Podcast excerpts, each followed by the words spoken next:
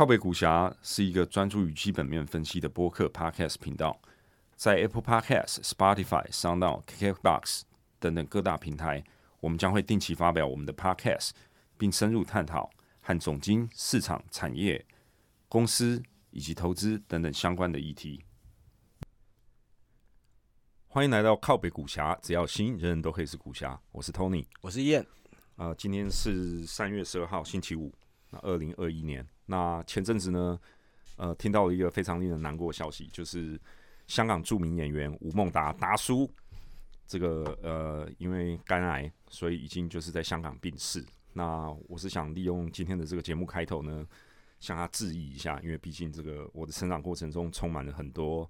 他带给我的欢乐跟回忆。那也希望他这个一路好走。嗯，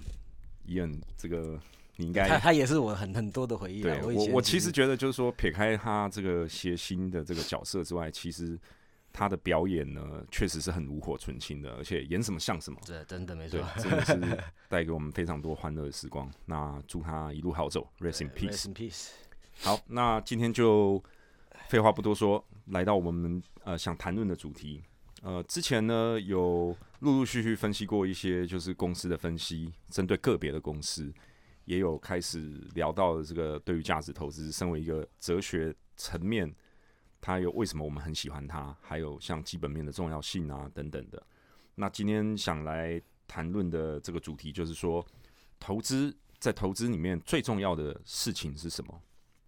那这个其实让我想到一本书啊，叫做《The Most Important Thing》，Howard Mark，对，就是这个呃 Howard Marks，他也是美国一个很大咖的一个投资人。那其实这个项目资本是不是？呃，对，Oak Oak Tree Oak Tree Capital 一样，那他其实做的很多是 PE 啊，或者是 Distress Debt 起家的。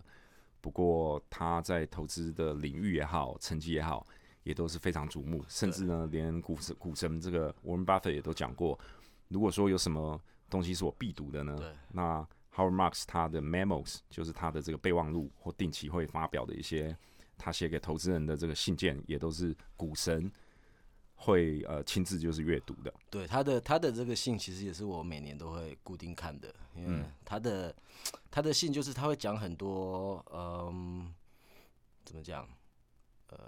投资人性方面啊，或者他他讲的没有太多个股，他就是讲一些哎他学到的东西啊，他的经验谈啊这类的东西啊，对，是蛮蛮蛮多有智慧的智慧的东西在里面，对对对对，没错，蛮蛮多有洞见的东西，我也这么觉得。像最近就是有看到，就是说他有提说。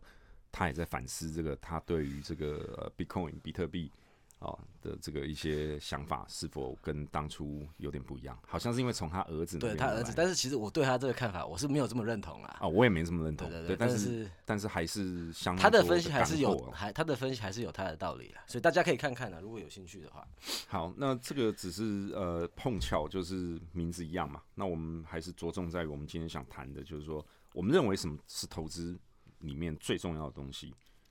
呃，我想这个大概可以分个几方面来谈。第一，我们来谈从估值开始聊起好了。OK，嗯，我觉得要先讲估值，我们可以先来讲说估值到底为什么重要嘛。嗯，那我觉得最好解释这个的方法就是，嗯，套用，嗯，Charlie Munger 他他巴菲特的老 partner，对他来解释解释，嗯，股市投资的这个概念。他他是用一个 Perry Mutual System 来解释啊。那呃，Perry Mutual System 到底是什么呢？呃，台湾的朋友可能对呃，就是赛马的这部分比较陌生陌生一点。嗯那呃，基本上赛马概念就是说，嗯，所有赌马的人，他们会会打个比方好，一你今天简单的一个例子啊，我们把它简化。赛马上它可能两只马的比赛，那你要赌说，哎，这两只谁会赢嘛？那 peri mutual system 的概念就是说，今天打个比方好了，呃，所有的人在马 A 上面赌了三十五块钱，然后在马 B 上面赌了七十五块钱，全部的赌注加起来啊，那他们这样，他们这样，sorry，我用三十块跟五十块好了，这可能比较好算啊，整数嘛。打比方，赛马马 A，大家全部人赌说，哎，全部人花了，总共人花总共花了三十块钱赌说马 A 会赢，然后马 B 呢，总共人赌的赌注是五十块钱。嗯哼。那这样全部的赌注加起来的金额是不是有八十块钱？对。那 PERIMUTUAL System 它做的就是说，它把所有这些钱加起来，然后扣掉他们要抽的嘛，因为因为马马场要抽手续费嘛，然对后再扣掉一些一些税嘛。我们先假设说这个是十趴好了，所以八十块钱扣掉十趴，扣扣八块，就是剩下七十二块嘛。对。那赔率是怎么算的呢？赔率就是拿说你现在全部的这个金额有七十二块，那我们知道马 A 总马 A 有大家买了三十块钱，马 B 花了五十块钱嘛，所以拿七十二块去除以三十，你得到一个比例是二点四倍。那这个二点四倍意思就是说，你今天如果说你花花钱赌说马 A 会赢，你的赔率是一比一点四。嗯哼，那呃马 B 的赔率怎么算呢？就是拿七十二去除以五十，那你的比例就是会呃一点四四倍。那也就是说你的赔率是零点四比一。那这两个赔赔赔率是什么意思呢？也就是说今天你花一块钱买马 A 赢，那马 A 真的赢的话，你会赚一点四块钱，你一块钱会变成一点四块钱。那赔赔你如果是买买马 B 会赢，那呃你花一块钱去买买 B 啊，你的你你如果他真的赢的话，你你你一块钱只能赚到零点四块，那这个就是好玩的地方了。这个就是为什么为什么说你今天你买你买了一只马，你你你猜对了说哦他会赢，结果说你还赚不回来你你你的钱，这个就是这个这个就是一个 parimutuel system 最好的一个例子，也就是说赔率的问题啊。今天在股市上面，其实嗯。很多时候，好的公司大家都知道这些是好的公司，但是它就很贵，很贵的意思就是它赔率其实很低。就算你对了，就像刚刚我讲的马币的概念嘛，你对了，嗯哼，你可能还会赔钱啊。所以这个这个这个就是我觉得用 Perry Mitchell 来解释说，哎、为什么价格的重要，为什么 valuation 会很重要？嗯，这这样一解释，大家应该就很清楚了。这个当然，我想就是说，呃，在这里 Ian 给的是一个所谓比较 oversimplify，也就是极度简化的一个例子。那主要的目的呢，是想帮大家比较好的了解。那实际上就是说，真正的赛马场也不可能只有两匹马，啊，对吧？可能可能十匹马，十匹马这个赔率每个赔率都会差很多啦。那股票市场，你可以把它想象成它就是一个更大。呃，复杂系统的这种这种呃赛马竞技，它可能有成千上万只股票，对，那去有一定的这个总量的这个资金呢，去追逐这些东西。对那刚刚提到这个呃，你你就算猜对了，可能也会呃赔钱或者胜呃胜率不高，这就是它相当于就是说用赛马这个 p e r i m u t u a l system 的例子来解释，就是说估值或者说价格，对，应该简单来讲，就是说这个东西在股市里面的价格，其实就是反映你买这只股票的赔率。嗯哼，那那你那你如果今天价价格所谓当我当我们在说一家公司很贵的时候，其实意思就是说它这个赔率很低。对，那这个是不是也可以？呃，在我的理解，是不是也可以跟像呃，现在大家也都越来越多人知道的所谓 pricing 的这种概念有相关呢？呃，有对，其实也是差不多的意思。所谓的 price in 就是说，哎、大家知道的都已经反映在价格，反映在这个赔率里面了。对，所以说它可能这个是好公司，但是大家都知道啊对，大家都知道，所以它就比较贵啊。那你如果在比较高的价格买，你持有它，你可能到头来还是不会赚钱。对的，对，对，这就是因为因为因为就是大家对它的预期已经高到说，把所有它有可能的成长都已经 pricing 进去了。对，所以这时候以一个拥有价值投资这种呃 mindset 的人去去去看这个东西，它就不见得是一个好的这个投资标的，纵使它可能是一间好公司。是的，那这就是 valuation 呃的重要性。那投资、呃除了这个之外，还有我们也觉得很重要，也一再跟各位强调，就是所谓的这个基本面的重要性。那我们我们接下来来讨论一下呃基本面为什么重要，还有就是像 pattern recognition 这种概念好了。嗯，OK，那呃，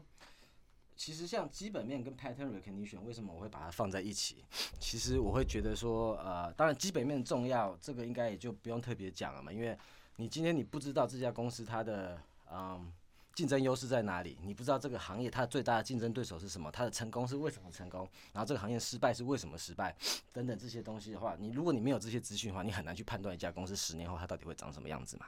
所以，对呃呃，为什么基本面这么重要？其实这个很很 obvious，但是，嗯、p a t t e r n recognition 这块，其实我觉得可以多讲一下，因为嗯、p a t t e r n recognition 是什么意思呢？是是说今天，呃，你看到一个东西似曾相识，嗯哼，呃，对你这可能要好好解释一下，因为 pattern recognition 在现在也是一个很热门的名词。那呃，通常它如果在机器学习啊或者人工智能这块，它其实常常指的是一个就是呃一一个图形的辨识也好啊，或者说是一种啊过去曾经发生过的事，它未来可能会再发生，用这样去很多电脑用这样去试图辨识出过去的这个频率也好，或者说趋势也好，试图用这样去推断未来。那这个定义在这边当然是比较呃狭隘的一个定义。那你要把它应用在投资上，你可能要多解释一点。嗯，像说主要来说，我觉得最好的例子就是最近呃很红的一个 Netflix 一个剧嘛，《Queen's Gambit》，你知道吗？我知道，我刚刚看完，大家看非常好看。下棋的那个嘛。对。那其实我觉得这里面就可以反映说 pattern recognition 到底是什么，因为呃大家看那个就知道，他们其实不是好几幕他在想象棋盘。对。其实其实这就是一种下棋的人，其实为什么他们下棋的速度，真的高手为什么他每一个棋的决定速度？为什么会比一般不是高手人快这么多？为什么他很快就可以决定？他为什么很快就可以决定我这一步这步棋要下什么啊？别人要下什么？因为是不是因为他可以把未来有可能发生的路径，就是都在他脑这个就是 pattern recognition。因为他们今天他们下很多棋，他知道不同的棋盘的 combination 是什么。人家下了一步棋，他就知道下面五步人家要下什么棋，这就是 pattern recognition。那在更厉害高手知道十步甚至二十步之后，有可能有几种情形。对对对，因为他们就是下了很多，他们知道说，哎，这一步后下一步。有可能大家会下，大家的反应会是什么嘛？这就是一个 pattern 嘛。那投资其实也也是很像，很像这样子，就是呃，in a sense，就是嗯，今天你在不同行业的时候，呃，不同的行行业其实他们很多会有呃差不多的 pattern，一直不断的重复发生。对。那打举举个比方，像说是呃创新式的破坏这个东西，那其实你如果说去多看几个不同行业，其实这是最好的例子，因为这十年来很多。很多行业被所谓创新式破坏给给呃 disrupt 嘛，对，被颠覆，被颠覆了。那其实你去看这些这个这些嗯 scenario 里面，通常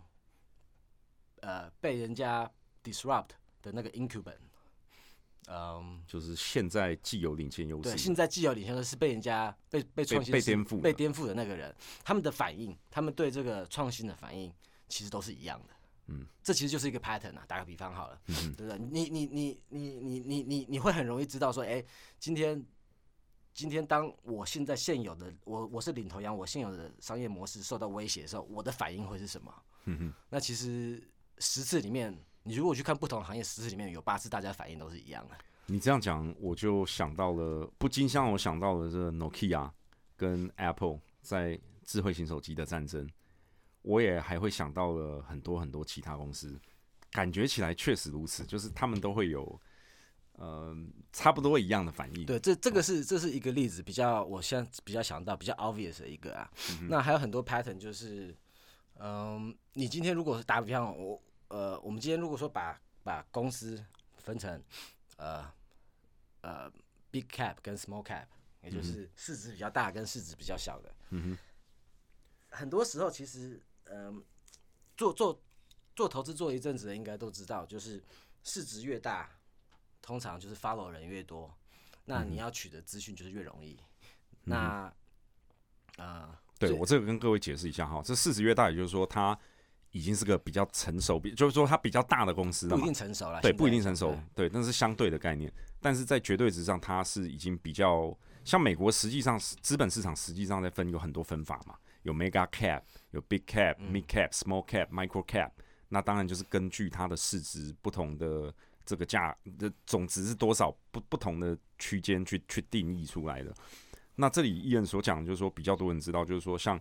呃已经有一定市值的公司，那就很多人知道它存在嘛。那尤其是热门的公司，那很多人会去呃 follow 它，会去关注它，会去分析它。像华尔街的，如果是卖方的报告也是一样。越越热门、越多人关注的公司，他们一定会有人去盯它，会有人定期的对它分析，然后定期的出报告，会把它研究的很透彻，是这个意思。对，这样对，大概是这个意思。那那其实其实这也带到刚刚讲那个 Perry Mutual System 的概念嘛，就是越多人看好的东西，其实会越贵嘛。那通常大，你经理大，很多人 follow，那如果它是个好的公司，就会一定会越多人看好，所以东西会越像 Tesla 就是个最好的例子例子嘛。嗯哼，来，那呃，我的重点是说，其实。我我我现在我重点想要讲的 pattern recognition 是说，其实很多时候学习你你今天你想要 recognize 这些 pattern 的最好的方法，其实是你去学习去研究这些大的公司。嗯然后你想想办法从大的公司里面看到的 pattern 去把它 apply 到小的公司上面去。嗯哼，因为大的公司里面，它的资讯会比较充足嘛，你学东西会比较好学啊。你你要猜，你需要猜测的，你需要自己去推算的，也会比较少，因为你实际的 data data points 会比较多，所以你比较好在呃大公司里面找找到你没有看过的 pattern，然后把它 apply 到小公司里面。我觉得这是非常重要的一点，了解。或者是把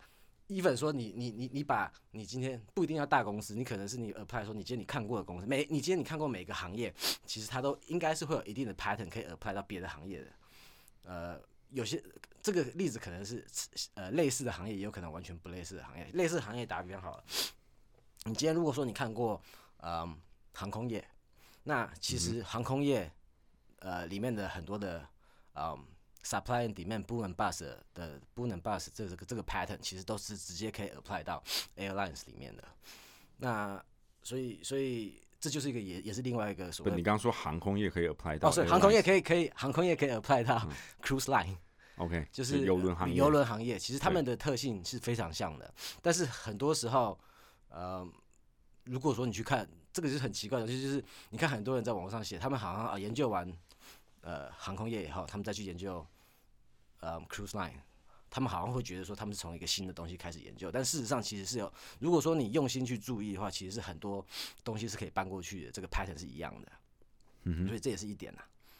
了解了解，这个就是你听你这样讲，我我就比较懂，就是说这个 pattern recognition 啊、应用在基本面跟在投资中，它的这个角色跟他的这个重要性。对，那今天在这也要跟大家就是稍微抱歉一下，如果各位听众有一直听到对那个 些杂音，那是因为伊恩就是过敏对过敏发作，我我常常过敏，所以一过敏起来就会一直要，就要吸鼻涕啊，会想要流鼻涕的对声音，就会所以大家包含一下对，。请大家多多包涵。好，那我们继续。对，那问题就来，那你要怎么样去去帮？身为一个投资者，你要怎么样去增加你这个 pattern recognition 的的的能力呢？嗯那我其实觉得最好的方式就是呃，不断的去读公司的财报，然后了解公司这个行业跟那个公司发生了什么事啊。嗯，对，我想任何一个优秀的投资人应该都知道，就是说阅读的重要性。那阅读这个方面，当然，呃，其中的重中之重就是公司的财报，因为只有公司的财报才是真正呃，基本上是一个最 legitimate source of information，对不对？对。那你你如果有时候像我记得你一开始在做投资的时候，你甚至会刻意的去避免看很多分析师的报告，因为你觉得那会有太多个人的对，会会偏见。你，因为有时候人人就是这样。如果说你先听到一件事情，他会带你一开始的思考方向，他会把你带到一个呃，可能如果说你没有先接触到那个人的意见，你会想到的方向会不一样。但是如果你先接触到他的意见，你就会先照着他的那个方向走了，对，可能就会被简单来说，就可能被他的思考框架所绑住。对，而会有一个偏见，会有一个 bias 这样对。对对对对。那讲到 bias 这个东西，我现在我现在是随便乱讲哦，我有我有想到就是，如果讲不讲投资，如果讲交易的话，其实像呃比较有点经验的的 trader 都会知道，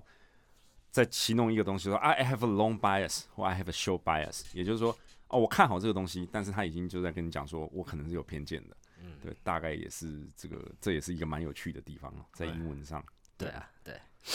英文比较常出现出现这样的用法了。对，比如说 I have a show bias on this，我不看好这个东西啦。但其实这句话在在解释它的语义的时候呢，已经包含了就是说我可能是有偏见的，对，你们要注意到这一点。这样，对哦，还有一点，我觉得刚刚有讲嘛，说要要要要嗯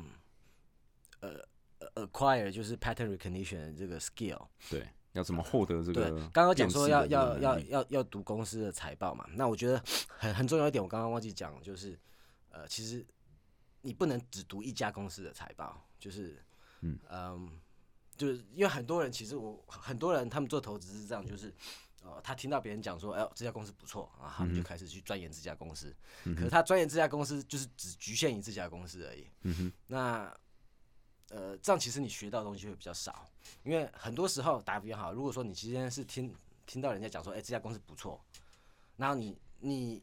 你你也只看了这家不错的公司，会造成什么现象？会造成其实你会很难知道说它不错的点在哪里，嗯哼因为你不知道这这个行业里面一般的公司是怎么样，坏的公司是怎么样，好的公司是怎么样等。于就是无从比较起了对，而且你没有你你会比较见树不见林，没有一个整体的一个一个 view。对对对，所以我觉得任何你今天在研究任何公司的时候，都一定是你一定要选几家。像我我自己的习惯就是我一定会选三到五家，我觉得呃跟这家公司很像的，先一起看，我先了解说，就说或或者是他的竞争对手，或者是他的上游，或者是他下游，有可能对，就是反正就是你一定是要呃有关系的企业一起看，你才能把不同的 information 把它的呃呃 connection 连起来啊。对对，那我想，我想这个大量阅读是成为一个成功的投资人非常重要的基本功。而且其实除了这个公司本身跟跟刚刚伊人提的，你跟这个公司有相关的产业里，无论是竞争对手也好，或者甚至它上下游的其他的公司也好，其实就是在除了公司的财报本身之外呢，呃，各方面多领域都有涉猎这种大量的阅读的重要性也很重要，因为其实市场也好，投资也好，它不光只是一个公司，它还有很多很多的层面嘛，有心理的方面，所以如果你对心理学有一些认识，可能也可以帮助你更好的就是理解市场，因为市场是什么？市场其实就是这个人性的，它会反反映出人性中很多呃好的跟不好的部分，无论是恐惧，无论是贪婪，无论是市场的反应，或者是你你个人的偏见，种种种种都可能会影响到你对于这个公司也好，对于这个投资的看法。尤其我们前面提到嘛，就是价值投资，身为一个投资哲学，我们很喜欢。但我们现在在讲的比较属于算是就是投资的流程，就所谓的 investment process 的部分，到底要怎么把这个 process 把它就是呃建构的比较完善，嗯然后才可以帮助你做一个比较好的分析，做出一个比较明智的这个投资的决定。嗯，那 fundamental 跟 pattern recognition 讲完了，我们接下来可以来讨论这个 portfolio management，嗯也就是投资组合的管理。这哇，这部分学问大啊、对吧？呃对，其实呃上之之前前几前面我们前前面几集有有有大概提到说呃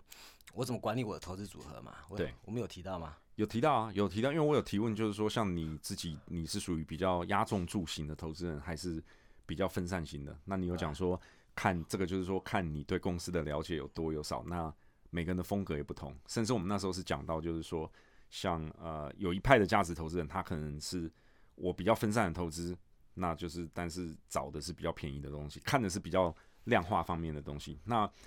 我自己就说嘛，我很佩服的一个印度籍的美籍的投资人 p a b r i 他就是压重注对型的，对对对对，他的持股可能不超过五到十间，嗯。哦，那这也是一种风格。对对对对，那我上因为上次有讲到这个嘛，但我觉得上次没有讲到说，嗯，今天因为因为上次有讲到，你今天投资组合可以很分散，也可以很集中。对那你投资组合，你你可以有比较长的呃呃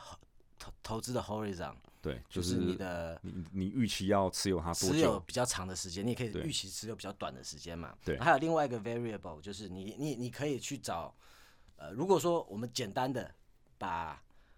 市场上最最喜欢把它分成 value stock 跟 growth stock，好，我们就姑且这样来分，就是说有价值的比较比较有价值的股票跟比较成长型的股，票其。其实基本上，我我我们讲说 portfolio management 可以分成这几个 variable 嘛，就是你今天你到底要集中还是要分散，你要长期还是短期，啊，你要做价值还是要做成长，嗯哼，来，那其实这些都是有关系的。好，呃，怎么说呢？其实我们先先讲说，呃，嗯，投资的时间点跟你你的你你你多你的部位仓位多集中的的关系好了。其实大家去一直想想看，你这里等一下，你这里所谓的时间点，就是说你你建仓或者你买入的我的意思是说，就是你今天你的 holding period。，OK，就是你你你你你你是打算说你你在买这个这家公司算打算是长期持有还是短期持有？嗯哼，OK，大概那那我大概是这个意思，因为其实大家想想看，我我我我们就讲说 value investing 价值投资好了，之前上次也有讲到嘛，价值投资光价值投资就有很多种了，对。有一些是是你去买很便宜的东西，然后等它到了你觉得差不多的呃，就是开始 reflect 出来说，哎、它真的有有价值的时候，你就把它卖掉。对，等于就是说它的价格差不多开始趋近于开始慢慢体现出它的价值，你就把它卖掉。对，这种其实我会称为 value trading。，OK，这我个人的定义啦。那你把它定义成价值交易，就对对对对，因为其实 in effect 你是在，你有像说你是在 flip house，flip house 就这样，你今天你买一家公司，我把它修好，我很很短期把它卖出去，我但是我要做就是我要一直找到，一直找到不好不好的公司，呃不好的房子买，把它修好，然后我再把它卖出去嘛。我我你就是 flip 变成 house 就是就是这个搞装修的啦。对，你买一个比较呃破破烂烂的房子，然后把它装修好一点，哎、那把它用一个比较高的价格卖出去。对那我们我们那 value trading 其实就很像这种概念，嗯，那我们之前也提到，像大麦空的主角这个他其实 Michael 做的就是 Berry，这种比较像这种的，对。他在你的定义就是比较属于这种那。其实我一开始做投资前面五年，我也是做的比较像这种的。嗯哼，那嗯，为什么到后面我我我我换掉我不做 value trading 的主要原因，就是因为这跟嗯 investment horizon 很有关系。我后来才发现，嗯就是大家其实如果想想看，如果说你今天你你赚钱的模式是你两三年，因为这种这种通常都是你今天你要好的 return，你你你你通常所谓的 value stock 就是哎、它可能有有 potential，通常啊可能 double，对不对？但是时间要多少时间它才到不知道嘛。通常 value stock 这个对 value stock 最重要就是，呃，它要花多多久的时间可以 close 它的 value gap。所谓的 value gap 就是它实际的价值跟它的价格的这个差距嘛。对。那你今天如果说你你你这个 gap 呃 close 越快，你的 return 就会越高。对，right，这这很合理的嘛。对，这很好理解。那那嗯，所以理论上，你今天在在做 value trading 的时候，你希望你真真的真的会让你赚钱的标的，应该是你三五年就可以卖掉一次，三五年，因为你如果三五年 double 的话，你就是二十几、十几趴的这种 return 嘛。你如果等到十年才你十年才卖掉，十年才 double 的话，那你其实就就奇葩 return 其实就不怎么样了嘛。对，其实就跟市场差不多对，了。那所以比较好赚钱的是你要三五年就要就要就要就要 turn over 就要 turn over 一次，那这会造成什么什么现象？就是造成一个现象说，你今天你要一一直不断的找到 value stock，、但是大家如果大家如果从一个 market cycle 来看的话，其实是不现实的。怎么说呢？就是分享一下。也也也就是说，今天呃，我们今天讲一个 market market cycle，我们讲说它是从一定，我们先从它的底部是从一个你进入一个 recession 开始，然后它开始到 recovery，然后 recovery，然后开始到呃 recovery，终于终于 recovery 到今天呃经济回到它的 GDP potential line，然后之后可能会开始 overheat，然后因为 overheat whatever happen，然后可能又会开始 recession 一次，基本上这是 market cycle 嘛，大概是这样子。嗯哼，你这里讲就是说市场的这个周期性啦，就是说从从这个衰退开始，然后慢慢进入复苏，然后到最后就是经济增长很好，到最后过热，然后到最后一而复始的这个循环。对那大家如果看这个 cycle 的话，其实你今天你会找到很多 value stock 的时候，其实就前面那三 recovery 前面那一段时间而已。等你今天到 market overheat 或 market neutral 的时候，其实你 value stock 就很难找了。嗯所以也就是说，这个方法，呃，这是第一个，你你你没办法一直在这个 cycle 里面一直不断的找到好东西投资，这可能就是你在 first half of the cycle 你会找到东西，但是 second half of the cycle 基本上你会找不到东西。嗯哼，这是第一个问题。OK，我重我重复一遍，你确定我理解没有错？所以也就是说，在市场这个呃，已经就是譬如说，相当经济相当过热啊，或者说已经呃融景已经持续了好一段时间之后，其实应该很难找到这种所谓的价值严重被低估的股对，票就是我，对不对？？我我们就以这十几年来看嘛，好，基本上从好，我们从零八年开始讲，对因为因为零八年算是一个大的一个市场修正我，开我开始做投资的时候，差不多是一一一年左右嘛。嗯哼那基本上我开始做投资的时候，到一五年，我我每天都可以找到不错，我觉得很便宜的公司，大概是这种概念。哼，嗯哼，但是从一五年以后，基本上你就会都开始找不到了。嗯哼，那呃，最近几年唯一我有看到，呃，就是有真的到很便宜，就是所谓的那种 value stock，很便宜很便宜 n a k e r as Ben Graham 那种 type，只有在差不多三月、去年三月二十三号，差不多两三天的时候，我有看到价钱有便宜到这样子。但是其实那就两三天而已。对，这个其实是相当合理的。这个又也可以就是呼应我们之前也有谈论过一个话题，就是我之前有提到过，就是呃有效市场假说嘛。那其实就是说，如果对资本市场或金融的这个理论有点概念的听众呢，应该知道我在讲什么。其实因为现在是一个资讯爆炸的时代，资讯流通非常的快，对不对？你你要真的就是说能够让一个公司真的就不不错好公司，它的价值明显的偏离它的价格，通常有的这个时间呢，有的这个窗口或者这个机会也都是非常短暂而且稍纵即逝的。因因为大家马上就发现，哎，这么便宜，那就买买买，就把价格推上去，嗯然后这个机会就没了嘛。对，没错这，是我一个补充，对对对，所以呃，嗯，所以我我刚刚要讲的重点是说，呃，我先拉回来，我要讲的重点，我这样我我主要是要讲想讲说，今天你今天你多集中跟你的嗯 expected holding return 呃 holding period 有什么关系嘛？就是你预期要持有这个投资是多久，跟这个相关对对对，那我先简单、先简单讲一下这个关系是什么哈，因为我怕我等下我讲讲讲到我忘记。好，这个关系。其实就是理论上，如果说你今天啊、你的你你你的投资的 horizon 越长的话，嗯哼，呃，你应该要呃越越越集中。嗯，那今天如果说你今天你的呃投资的时间 horizon 比较短的话，嗯，其实你应该要越分散，大概是这个概念呐、好。可是这里我会呃就想挑战你一点了，像所以我讲反了，我讲反，我刚刚是讲说什么？时间越集越长的话呢，你应该要越集中。呃，我讲反了，时间越时间越长的话，你要越分散。嗯哼，OK，哦，这样就比较合理。对对好，那这是为什么呢？这是呃，哎、等一下等时所以时间越长的话，你要越集中，没错啦。对对对，OK，那对，那这就就是我要挑战的问题啦。我、嗯我前面提到过，我很喜欢这个 Mohish Pabrai，你嗯你对你也知道他嘛？那他呢，他就是相当集中的投资人，对最多可能不超过十个，常常他的投资组合里面股票可能只有三五个，但是他常常他的怎么讲呢？就是说他什么时候会变卖这个持股呢？他我看他常常其实其实 p 学 e 历 r 也都是几年之内就会被 realize。p e b r i 我不知道你有没有有没有深入研究他过了，但是嗯 p e b r i 其实他嗯，他做的比较是 value trading。哦，你也把它归类在比较他其实他他做的是比较像吧，但是他如果说你有在 follow 他，你有在嗯看他说二零二零年，他二零二零二零二一年，反正就是 COVID nineteen 发生以后，他其嗯实他的做法其实有点改变了，他也从 value trading 要变成找那种好公司，然后长期持有。嗯其中一个我注意到是他现在把蛮多的专注力都放在印度市场。对，那是因那是因为之前一阵子他在美国找不到东西可以买啊，嗯哼那印度那边是比较便宜，这是因为市场的关系啦。但是呃，如果说你就他的 style 来讲的话，其实、嗯呃，像打个比方好，他其实他在零八之年零八年之前是超级超级集中的。对但是因为他零八年太集中了，然后零八年那那那段他有被 burn 到，嗯所以他其实到一一年、一二年，他那时候有他那时候公开讲的时候，他他其实相对的变得比较分散了。嗯他从一一年到一二年到差不多一八年，这这中间是相对分散的。这也合理啊，因为然后他到二零年以后，因为他要开始做 quality 这种，他才开始有集中。嗯所以从这个例子大家也知道，就是说，呃，优秀的投资人风格也是可以随着市场跟主客观条件的变换而不断的转变的。对啊所以重点是说，哎、我刚刚到底是讲什么？现在不要离题，你的重点就是说，时间投资的这个时间，如果预期的时间越长，应该要越集中。对，是没错，对对对，我我那针对这些，你再解释一下好好？那为什么呢？其实就是这样。其实大家想想看，如果说我今天我的时间很短，嗯我我每一个 position 时间很短，我就要 constant flip it，来，我的 position 要一直不断的 turnover，我要一直不断不断找新的。对，那为什么这样就要比较分散呢？我要因因为，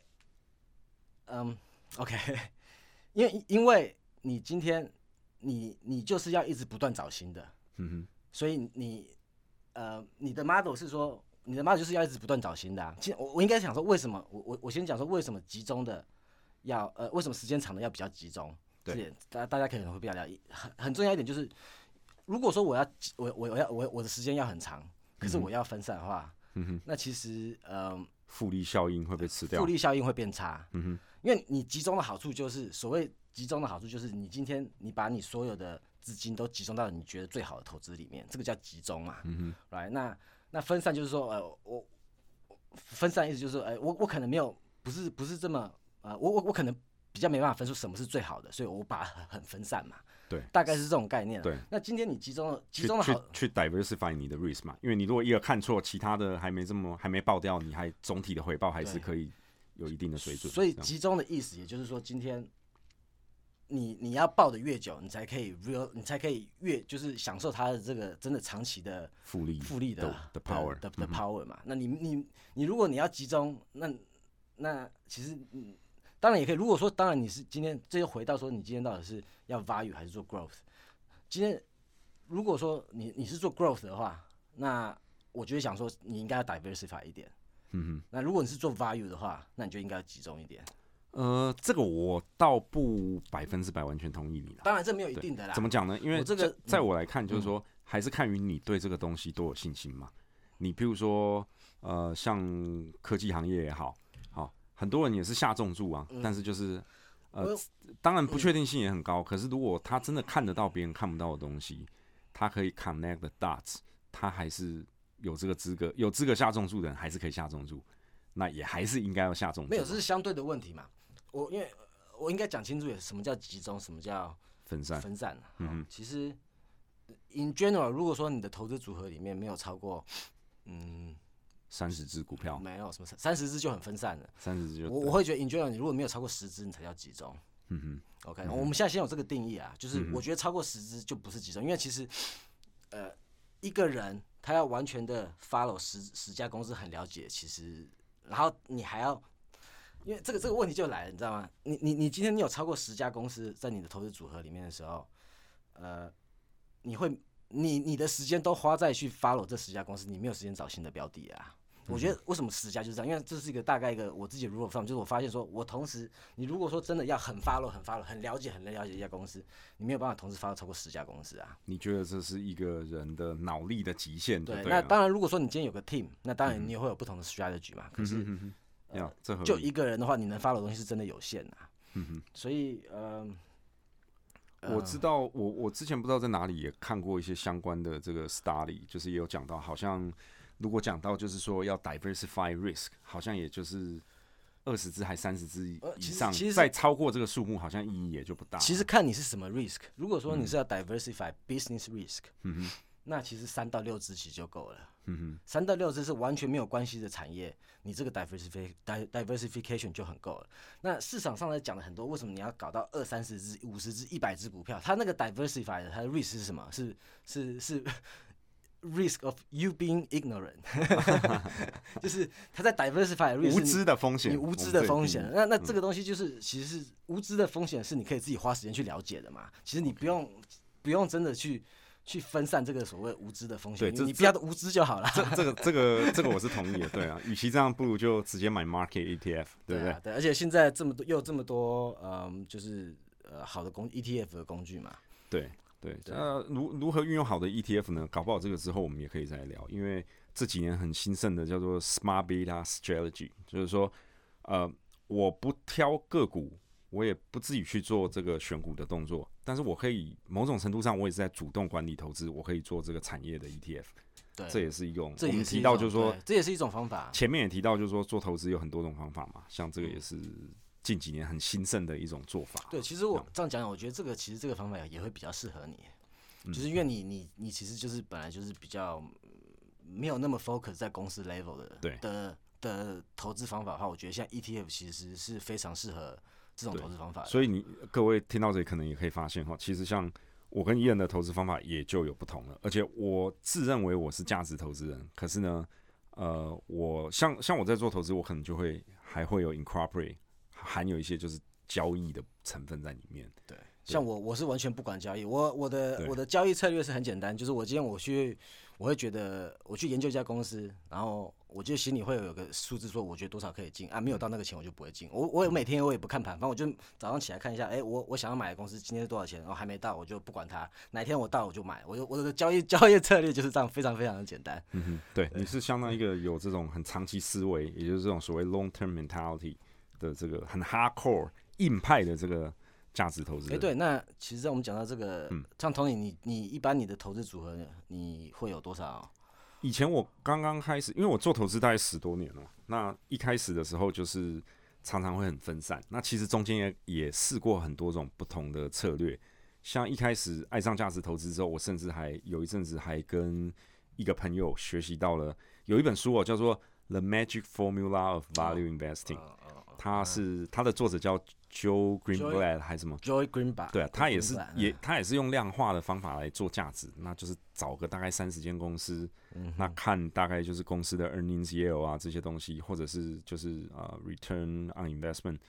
那比较好公司，他一年就是他那个比较比较一个 formulaic 的，对对是比较比比较一个 approach，那试了之后后来结果也不好嘛，那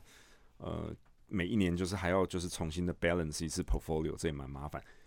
反正重点是什么？重点是到后来呢，其实近期我已经也变成是很下重注的啊，你你重重注是什么概念呢？我的投资组合一般不超过五间公司啊，同时持有的不会超过五间，常常可能只有三四间哦然后一个仓位可能就是至少都是百分之二十或以上。这样了解。那那这样其实是跟我差不多啦。对啊，我觉得好像就是到最后就会觉得，我不知道为什么会演变到这样，这这个我也可以再自己深思一下。但是我觉得这样做是对我来讲是比较合乎逻辑的一个方法。对，因为我我是一开始就是差不多这样，因为这这个对我来讲就是，嗯对最合逻辑方法就是你你你投你最有把握的东西，我觉得这个逻辑是对我来讲是，对，有点有点殊途同归的感觉啦，感觉就是演变到今天都是我们两个会比较像，就是呃，我们的仓位在仓位管理上，我们其实都下的都比较重，因为对我来说其实很简单嘛，如果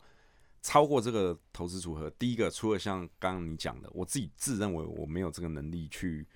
呃在吸收这么多资讯，follow 这么多公司之外呢。其实超过这个投资组合，我甚至会觉得，现在的我甚至会觉得，那不如就嗯就买 ETF 就那好了。你你呃最多投过一家公司的百分比是多少？百分之四十，你是投什么？就是之前前几集有分享过有踩雷的那间天然气公司。哦，那是，那这个感觉就是一个不是大好的例子了。对，这个就这个就对，因为其实其实这也要讲一下，就是如果说你是一个嗯，就是非常集中型的投资者的话，对，其实这也是为为什么其实我讲说，其实你要做 value trading，你不适合太集中啊，嗯因为因为其实 value trading 这种东西就是嗯，就讲，因为你是要 constant 要 flip 东西嘛，所以你你你不可能每一次 flip 东西都赚钱的啊。来，这个这个其实跟跟 market sentiment 跟市场走势是很有关系的。今天如果说你是做 value trading，然后你又很 concentrate，其实这样讲起来，其实一个爆掉你就爆很多。其实这样讲起来有道理，因为因为呃，以我踩雷的这间天然气公司来讲好了，其实从去年跌到谷底，随着就是大众商品天然气的价格跌到谷底，后来又谷底反弹之后呢，它其实呃过去半年已经涨了十几倍回来了。所以如果说把 long term 比较说长期持有的这个呃心态放在这里的话，事实上这只这只股票已经回来了大部分，已经这些 loss 已经 recoup 回来很多，这样。对啊，所以我我我是觉得，如果如果要做 value trading 的话，是真的不大适合做得太集中。这也是我刚刚讲的为什么是这个意思嘛。因为其实你你理论上啦 value trading 你可以控制的，呃，in terms of 你可以得到的 return，value trading 你可以控制的部分比较少。嗯哼，那如果说你是买好公司的话，这部分是可以控制的比较多，因为你你你你可以知道它的，因为长期来看，一个一家一一一家公司长期的呃股股票回报率，其实跟它的呃赚钱能力有直接的关系嘛。对，所以如果说你可以看准了这点的话，其实其他的 variable 会影响的会比较，所以它比较适合集中，是这样子的。嗯哼，我的意思其实是这样子。在这种情况，就是当然就是选择尽量的让时间当你的朋友。对对对对，你想要你想要找那种公司，就是时间是你朋友，不是你的敌人的那种公司啊。呃，价值投资呢，长期来看呢，呃，市场上只有两个因子是就是 factor 是是重要的，其他的都是次要的，也就是价值跟人性。那我想今天我们呃这一集就聊到这边，谢谢各位的收听。那如果大大家喜欢我们的节目呢，也请多多的分享，也可以到就是我们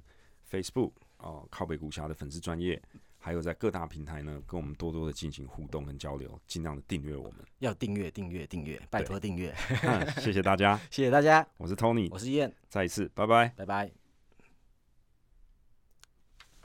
如果喜欢我们的频道呢，请大家多多分享，并也可以到 FB follow 我们的粉丝专业。此外呢，我们也在 YouTube 上可以被搜寻得到。还有就是，如果您是使用 Apple Podcast 收听我们的节目呢，请尽量留给我们五星的评分，谢谢大家，